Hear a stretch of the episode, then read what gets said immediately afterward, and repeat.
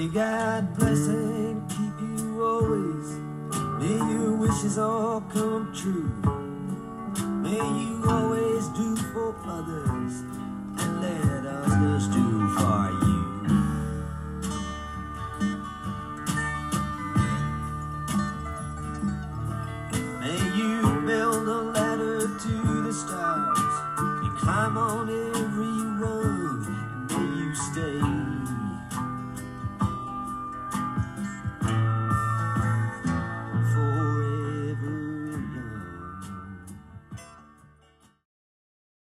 家好，这里是思文的播客《思文败类》。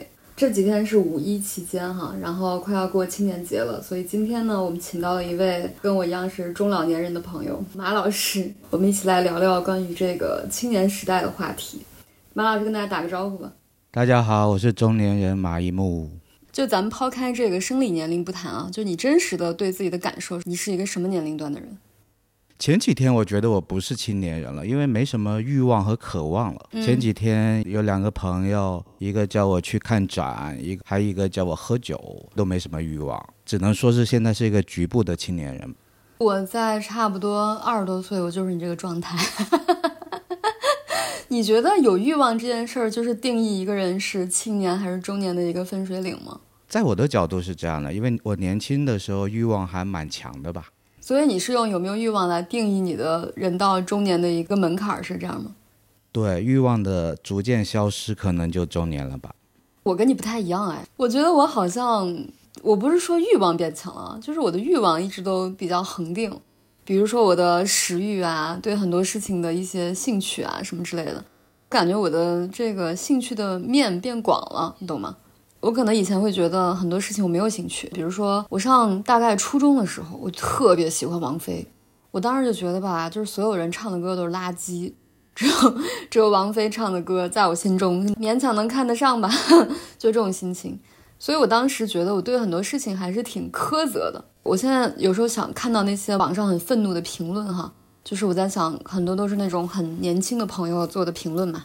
我就觉得这些可能就是年轻的一种表征跟体现，就是对很多事情真实的就看不上，就是也没有兴趣。反正我只喜欢我那类东西，其他的东西都是大傻。到现在我就觉得，比如我听歌哈，我就觉得好像这个歌也挺好的。比如说呃，王菲的歌我还是挺喜欢听的，爵士我也挺喜欢听的，然后什么古典我也挺喜欢听的。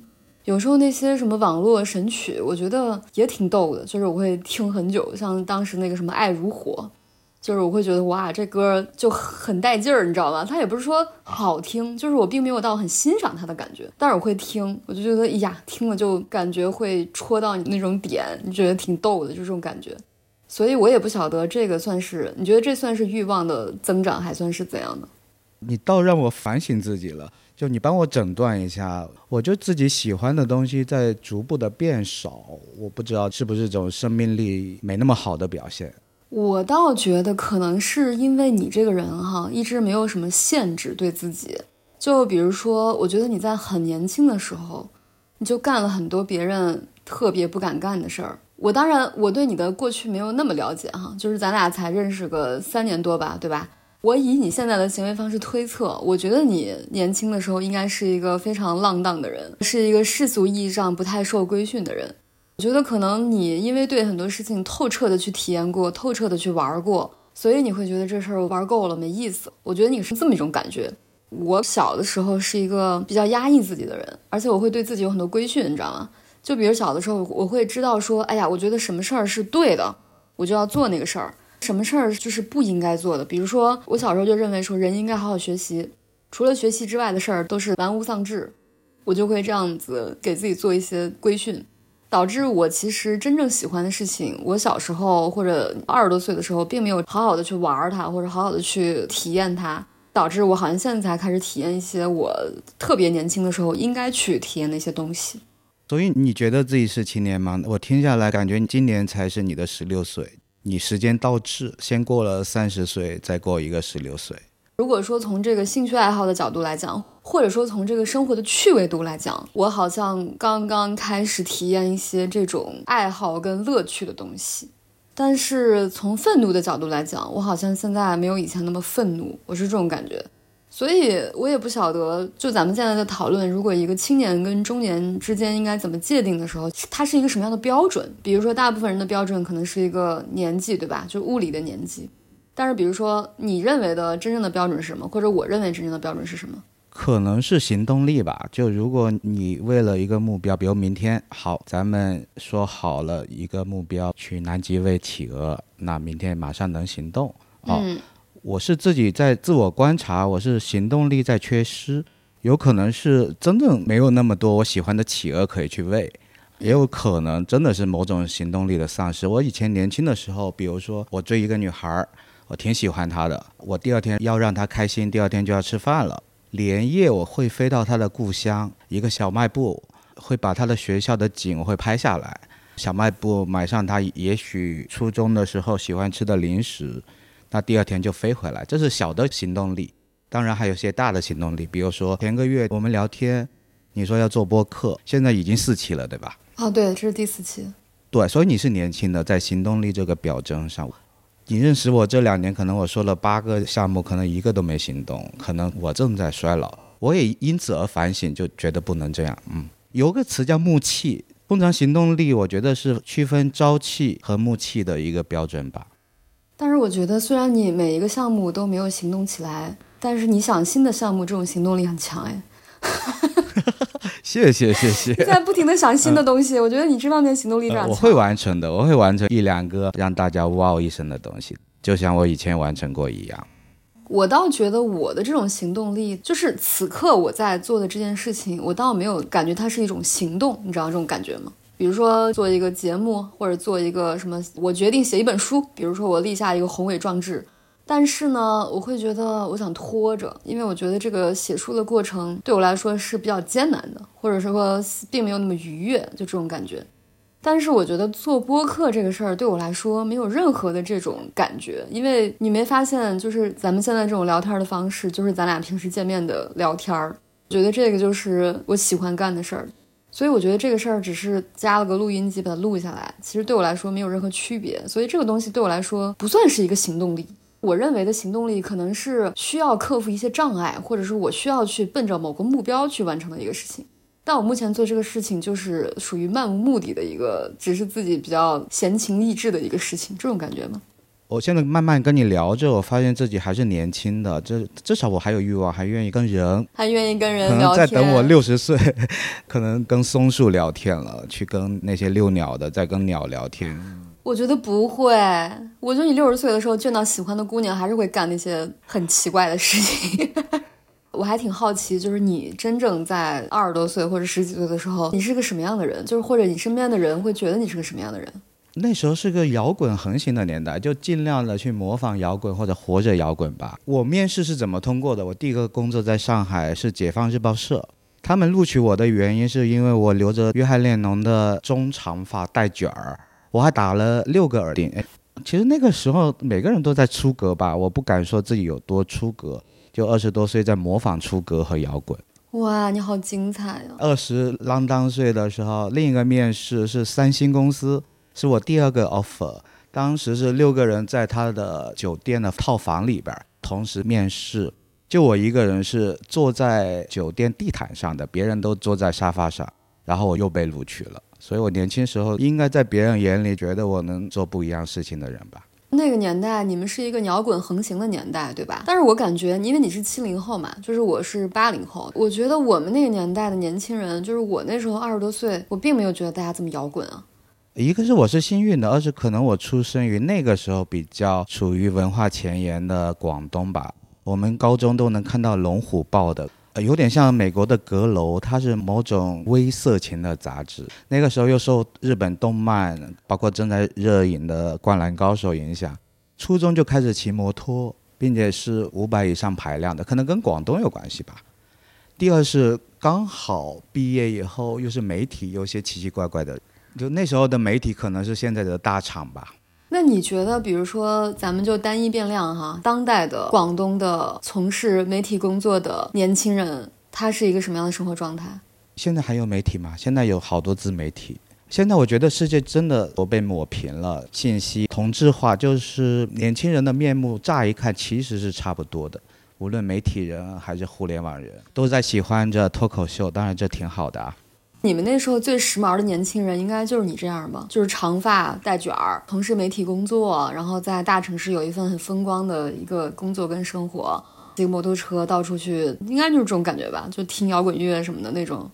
不经意的透露说去香港买了张黑胶，计划说今年跨年去台湾看陈升。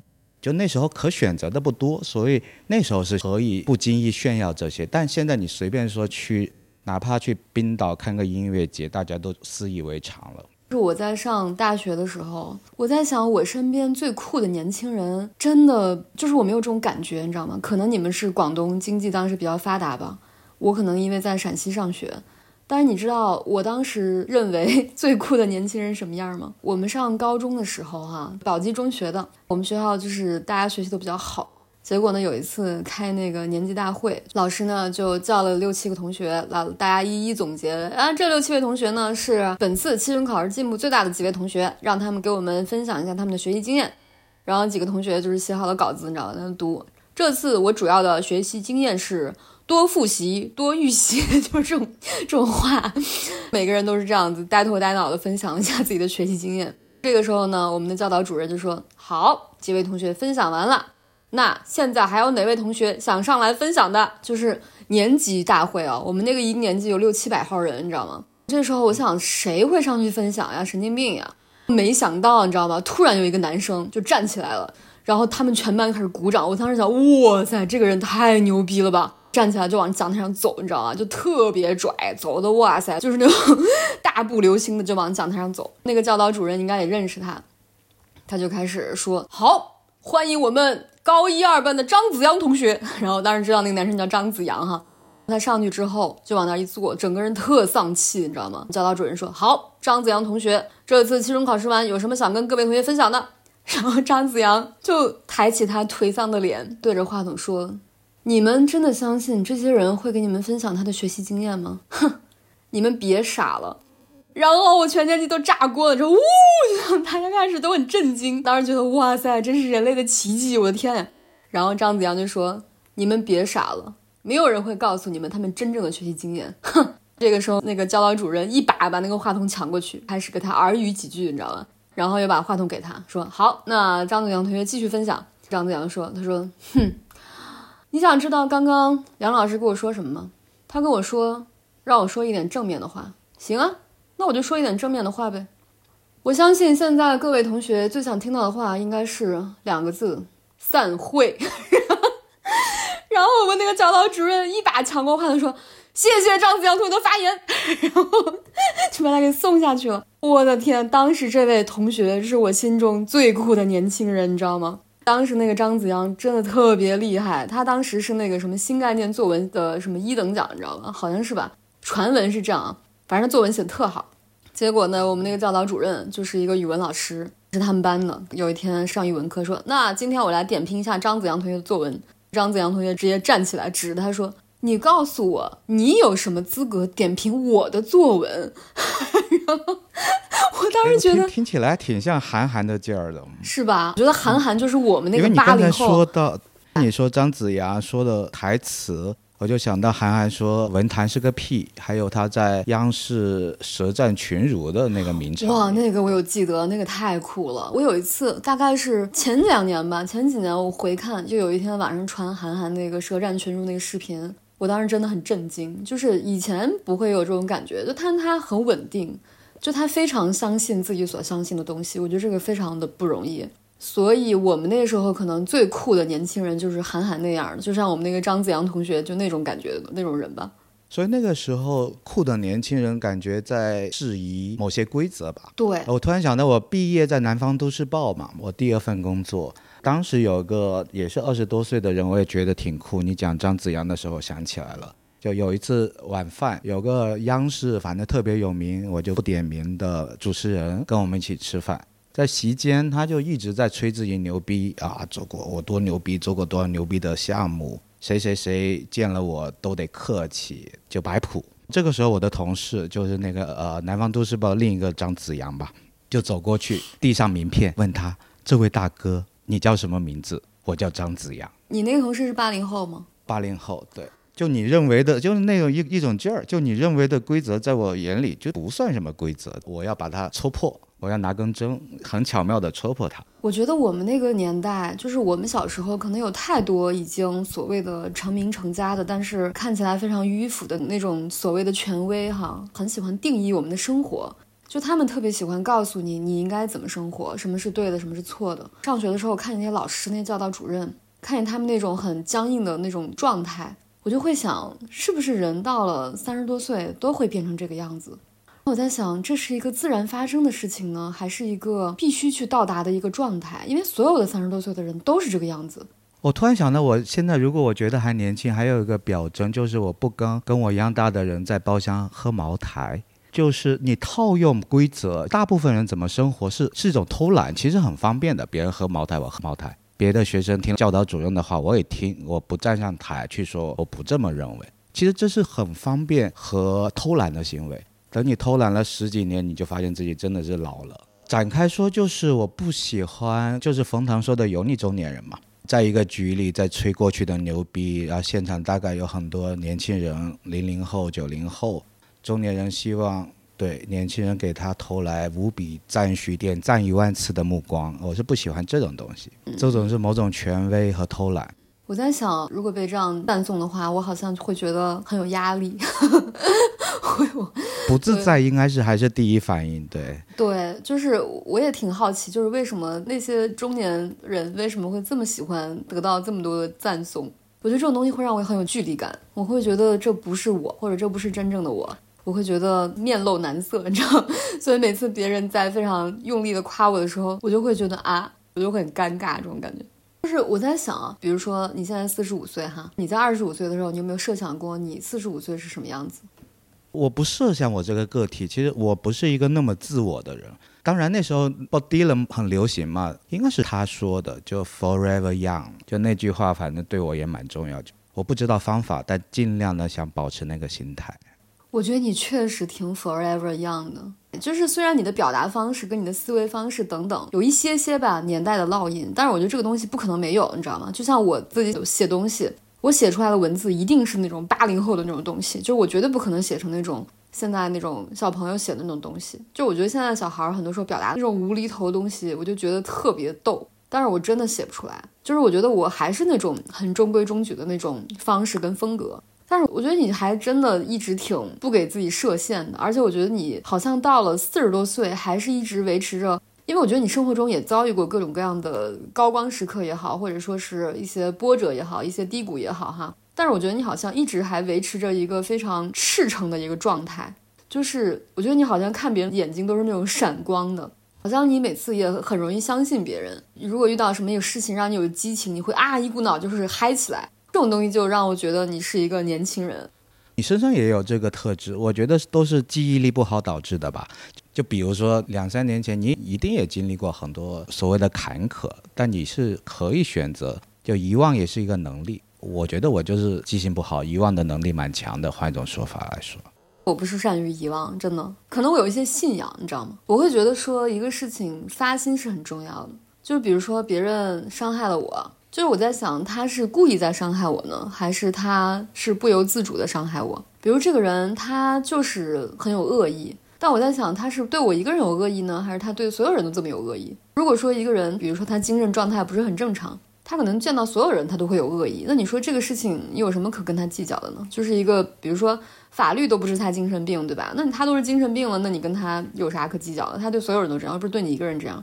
另外一种情况就是，他如果是针对我有恶意的话，那我在想，我是不是有什么事情伤害到他了，或者是我有什么事情让他这样子对我？我觉得也是有一些原因的吧。这些原因如果能解答清楚的话，我觉得就没有什么仇恨去值得遗忘，你懂吗？就是其实这些东西你会知道一个答案，这个答案我觉得其实比跟这个人的关系或者跟某些东西的一个过程更有趣。你会发现哦，原来他是这个样子的，原来我是这个样子的。这是理工科思维嘛？因为我是文科。刚才你的表述就我要搞明白一件事，这是更重要的。我觉得不是理工科思维，我觉得这个东西是我个人的一个爱好吧。我从小我觉得就很想找到一些答案，很多事情让我都觉得很困惑。但是因为我是跟我姥姥和我爷爷长大的嘛，跟我姥爷长大的，他们两个人是没有什么能力去给我解答一些答案的，你懂吗？嗯，艾文为什么好像蛮年轻的？我比你没那么艾文，为什么？对，那我得好奇起来。我觉得你挺好奇的呀，就是我觉得你永远对我最近好好奇的，随便插一个，对，最近好奇的是聋哑人怎么交流。我正在跟一个年轻人学手语，还挺好玩的，下次可以给你比划比划。对，我觉得你经常在搞一些新的东西，而且是一些很莫名其妙的新的东西。就比如说你搞那个什么磁力的那个什么花盆儿，让植物浮起来。对我觉得你就特别喜欢搞这种东西，所以我觉得你有时候经常会让我有一种好像你还是那种小孩的那种感觉吧。你那个年代，你最爱读的是什么样的书？因为我知道你很喜欢读书嘛。七十年代一个信息很闭塞，突然井喷。第一波井喷的信息是西方的小说居多，都是盗版书，是拉丁美洲的那些文学，科塔萨尔、马尔克斯这些居多吧，还有王小波。其实那时候大家读书是雷同的，只不过可能只有一小部分人在读这些东西。那时候给人的冲击是表还是诶表达原来能那样？可能我们从小看作文，优秀作文习作。一直几十年，突然能看到那样的东西，就带来的那时候的震撼，到现在都习以为常了。百年孤独在我们那时候还是属于那种文青会读的东西，但是我不确定大家读这个东西是为了领略它的表达方式，还是为了跟很多文青对齐。我们那时候，我觉得很多人真心爱看的东西是是什么？你知道吗？郭敬明，你知道吗？就当时那个《梦里花落知多少》，在我们班，就是我上高中的时候，席卷全校，你知道吗？每一个人如果没有看过这本书，就是已经非常的落伍。就是大家一本书就传来传去，就是已经来不及买新的书了，就是要迫不及待的把它看完。每一个女生都是在宿舍里面挑灯夜读，反正一个凌晨就能看完吧。就是大家都这样，第二天说哇，写的真的好好看，真的好破碎，好悲伤啊！真是啊，天呐，我要有这样的男朋友就好好。就 就，我觉得当时是大家真的很爱看那个郭敬明和那个韩寒的书。对，那咱们确实有世代的区隔。哎，不过我我看郭敬明，我好像哭过一次，就还是应该是《悲伤逆流成河》，可能这书名挺悲伤的。那像你这样的专门学中文的人，看完这个书自己哭了之后，会以此为耻吗？我是带着耻感去看的，后来看完又觉得，因为想了解一下别的文化产品是什么样的。当时也不大，当时二十多岁、三十岁吧去看的。看完之后发现竟然好喜欢。对，后来觉得非得摆某种姿态，也未必是一件更合适的姿态吧。为他的而哭也蛮好的。我还记得三十岁恰好处于一种各种分手的时间，就哭一哭，觉得跟生活中的哭是能相通的。嗯，以前太为了摆姿态了，就没有正视自己的情感。其实我之前也是，小时候就是看了很多那种国外的小说呀什么的。后来呢，我就发现，其实看国内的小说会让我更加的爽。我当时看了什么呀？就是比如说，我妈给我买了好多什么世界名著嘛，什么《红与黑》啊，什么《牛虻》啊这些东西。当时《茶花女》啊这些东西当时都很流行嘛，大家都在看这些东西。很少见到那种看完《红与黑》觉得哇，好触动，就是我没有见过这样的人。但是我其实身边有很多人，比如读三毛啊什么的，是真的很触动，就是包括我自己哈。我看三毛，我真的是挑灯夜读。大概三毛全集，我大概高一的时候一个暑假连续看了两个礼拜的通宵，全看完了。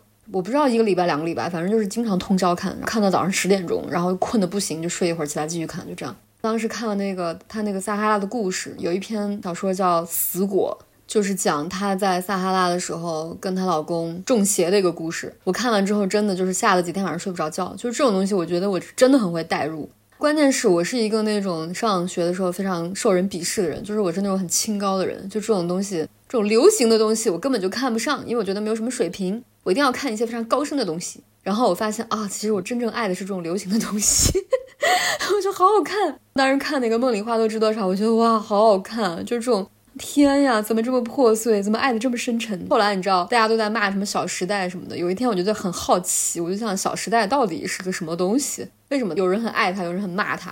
然后我看了之后，我觉得它虽然很魔性，你知道吗？它的有一些东西虽然很造作，但是我觉得确实还是我会一直看下去的这种东西。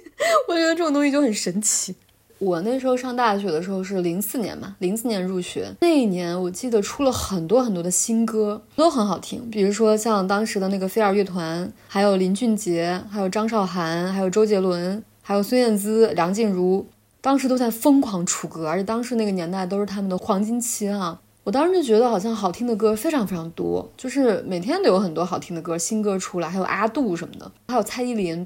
就我每次去 KTV，就是我们那个年代的人都会点这些歌嘛。但是我后来就发现，那些九零后的小孩，他们也是唱这些歌，我就觉得很纳闷儿，你知道吗？我就想，哎，他们不应该唱一些他们那个年代的我没听过的歌吗？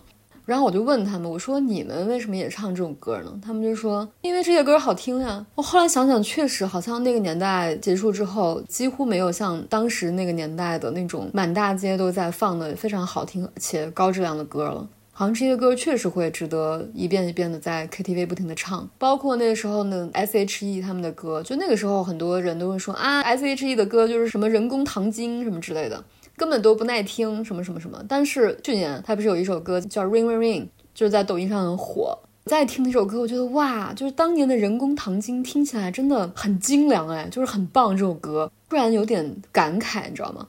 我在想会不会说，因为现在表达的介质变多了。因为刚才讲的那些年代的歌，更多跟心灵有关嘛，爱如张信哲是吧？爱如潮水，对，就你你那时候就你最痛苦和最恨、最爱的是什么？现在的表达介质变多了，你可以把这一段变成脱口秀，或者变成微博，或者变成小红书一个表情，就分解掉了。我不知道，我只是瞎在那估计和分析。也是。这两年你最触动的歌会是什么？嗯，我想一想，那首不错，《漠河舞厅》。哇，好像你啊，就是那种很苍凉的那种感觉。那种调式好像也是以前的那种。我觉得那个抖音上很火的那个叫我记得，你知道吗？赵雷的那个歌啊，我还是蛮触动的。你听过那个歌吧？很火。我记得哒哒哒哒哒哒哒哒哒哒哒哒那个。没有，不记得。把枣装满口袋。他就讲一个小孩从妈妈的肚子里出来的时候，当时的一个状况。我觉得哇，这个歌词写的太好了，好牛啊！哦，你聊的时候，我突然想到，为什么现在没那么多好的歌了？是因为中国一直有词人传统，就喜欢听歌词。嗯，那现在的年轻人可能他国际化了。一部分分流到，比如说他很喜欢 techno，就电子舞曲，我就可以纯音乐或者后摇，那这些也会抓走一部分年轻人啊，一部分还继续关注词，就像我们一样，那另一部分可能就回到音乐本身。我现在很多音乐节，几个乐器不唱也可以的。但是你不觉得像当时那个《孤勇者》传遍大街小巷，也是因为他的歌词吗？就你看那些小学生非常愤怒地唱着《孤勇者》。爱你不跪的模样，我觉得他们其实很代入自己，就是我并没有觉得小学生很喜欢孤勇者是一件很好笑的事情，我觉得是真的很触动他们，因为我觉得小的时候、年轻的时候就就是会有那种很愤慨的东西，就是好像我有很多家国情怀，就是我我觉得反而到了现在，我可能更加关注自己的生活，就可能小时候会有很多很宏大的一些梦想、一些愿望，什么改变世界啊什么的，我现在觉得哎，能把自己过好就不错了。你觉得现在年轻人跟咱们那时候有什么区别啊？就你看到的这些年轻人，西方社会学会分为 S、Y、Z 世代。我自己的语言会觉得，像我这个年代，比我稍长的叫广场的一代，就六零年代、七零年代初生长的，他们乐于就公共事件去表达。他们从小也是野地儿长大的嘛，就宽阔的地方长大。喜欢公共议题去表达。后来进入八零后出生的，我会定义为是室内的一代，独生子女居多，室内的娱乐变多了。你应该也唱过卡拉 OK 吧？在家里开始有 PS One，有 Game Boy，就可以在家里玩很多事情了。这代人是在室内长大，他会更多的去表达自己的情绪，他也会听和看那些表达个人情绪的作品。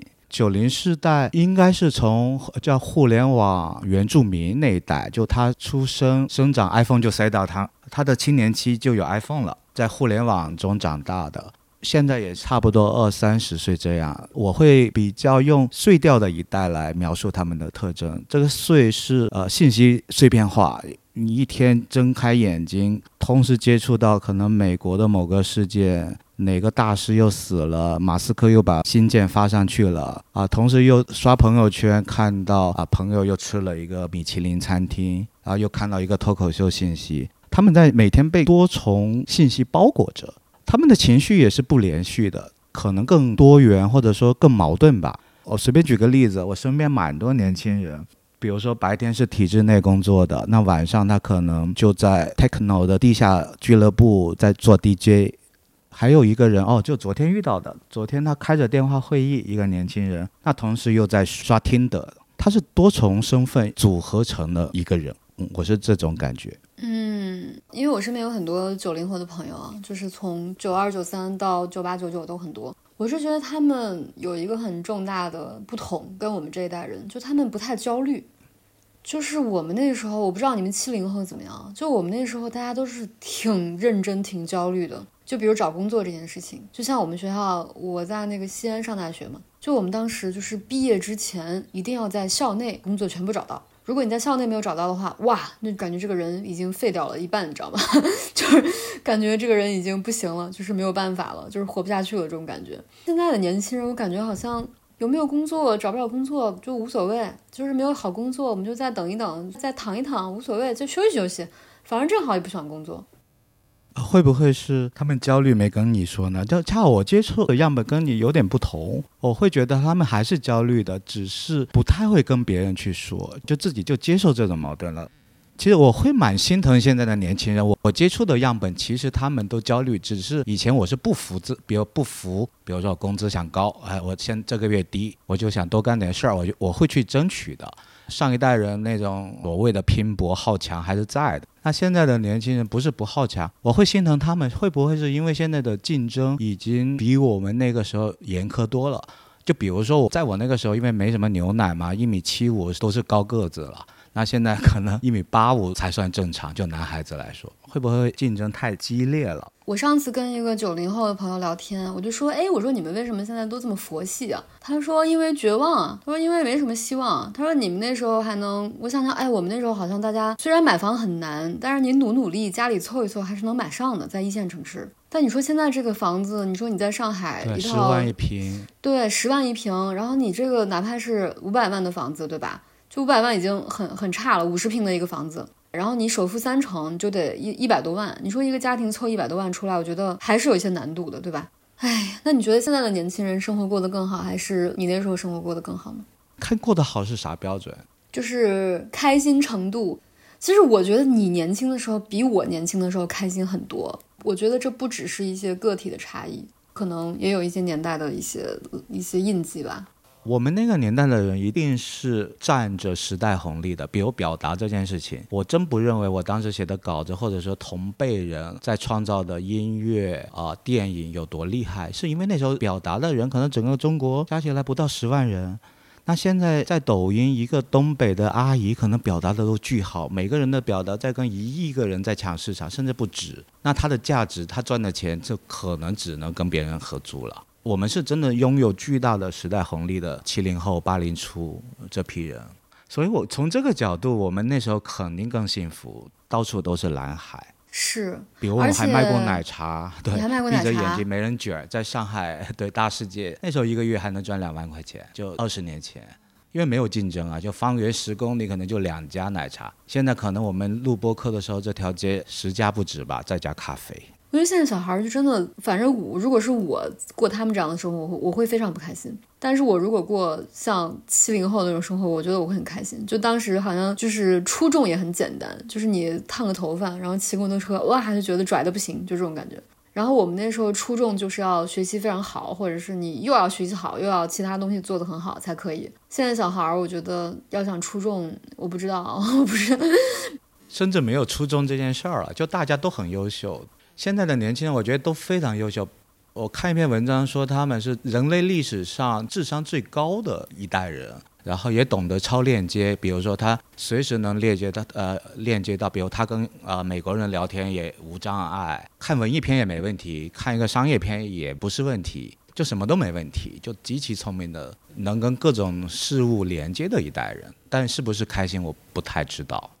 应该也挺开心的吧。我看他们有有一天，我走在路上，就是路上有一堆小学生刚放学，穿着那种校服，然后几个人非常深情的在那里演唱《爱如火》，你知道吗？就几个小孩在那儿唱的很开心，心在跳。哇，我觉得他们真的，我觉得他们开心的方式很多。不像我们那时候开心，就感觉你必须得取得一些成就，你才能开心。嗯嗯嗯。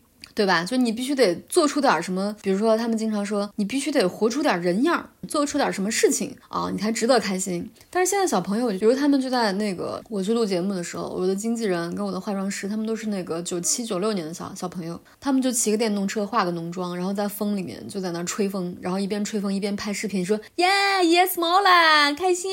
就是 我觉得他们其实活得很有滋有味儿啊，这点是的。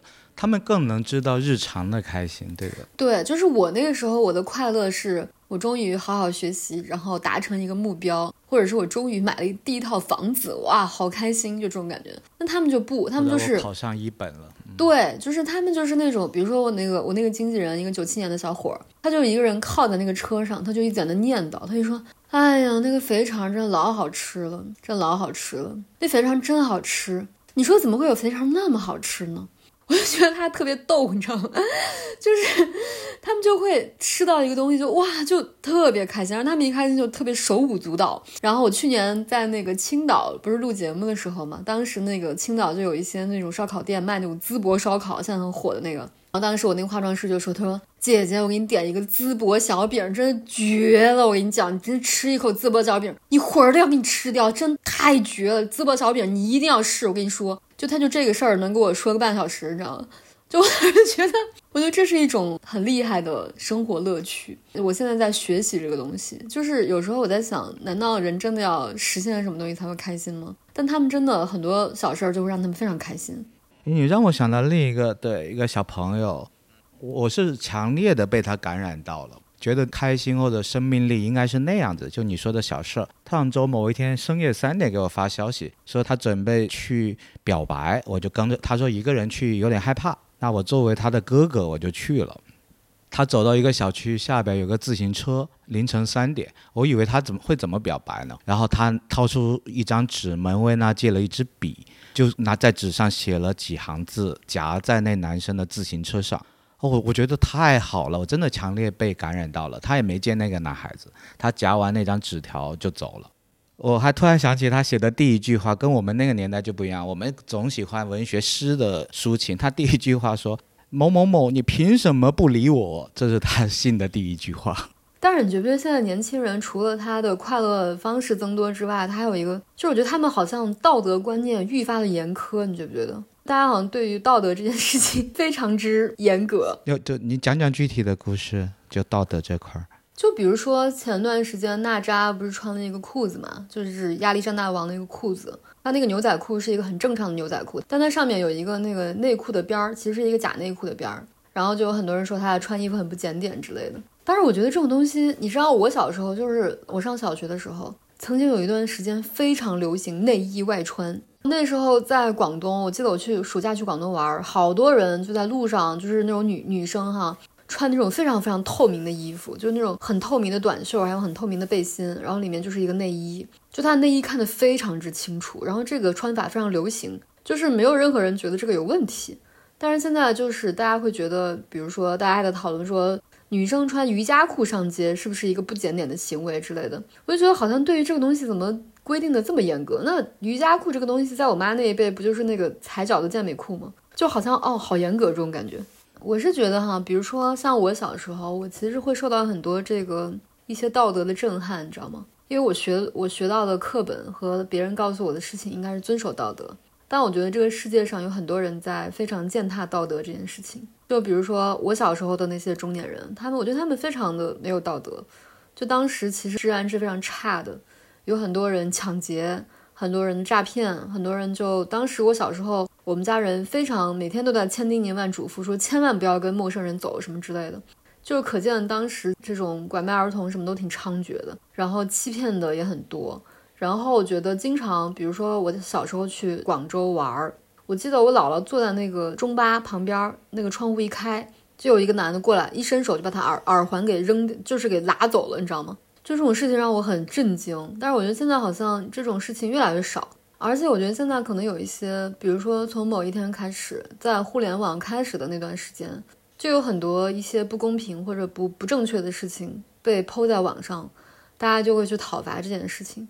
我觉得这种东西可能，我觉得会对道德这件事情有一些制约。就是大家会觉得，如果我做了不道德的事情，我被剖下来怎么办？所以很多时很多次，就比如说有一次我去一个日料店吃饭，然后那个服务员当时对我跟我的朋友非常的不礼貌，就是把别人吃剩的面拿给我们之类的。然后我们说你怎么能这样把别人吃剩的东西拿给我们？他说这没关系啊，他又没有，这又不是他碗里的。然后我们当时很惊讶，我当时很震惊。然后我那个朋友就是九零后，他就说。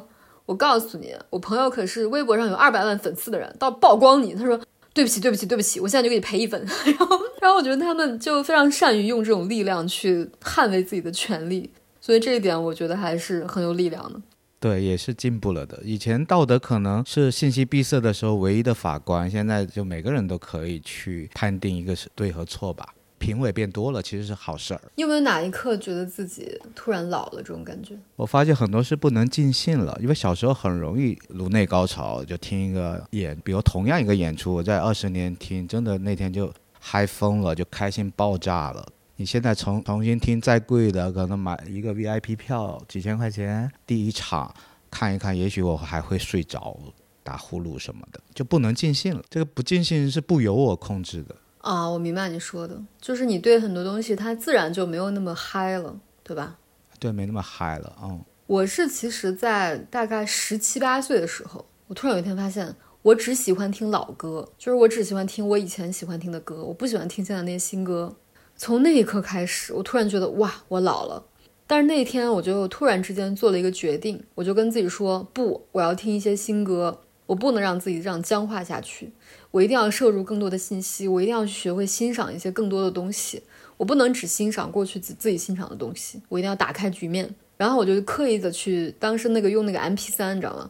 我特意的去下载了很多新的那些流行歌，我就很认真的在听。听完之后觉得，哎，还蛮好听的。所以从那天起，我觉得这是我对自己的一个刻意训练。我觉得如果说我非常的坚持自己的那个自己的我执也好，或者自己对自己的那种自我自大也好。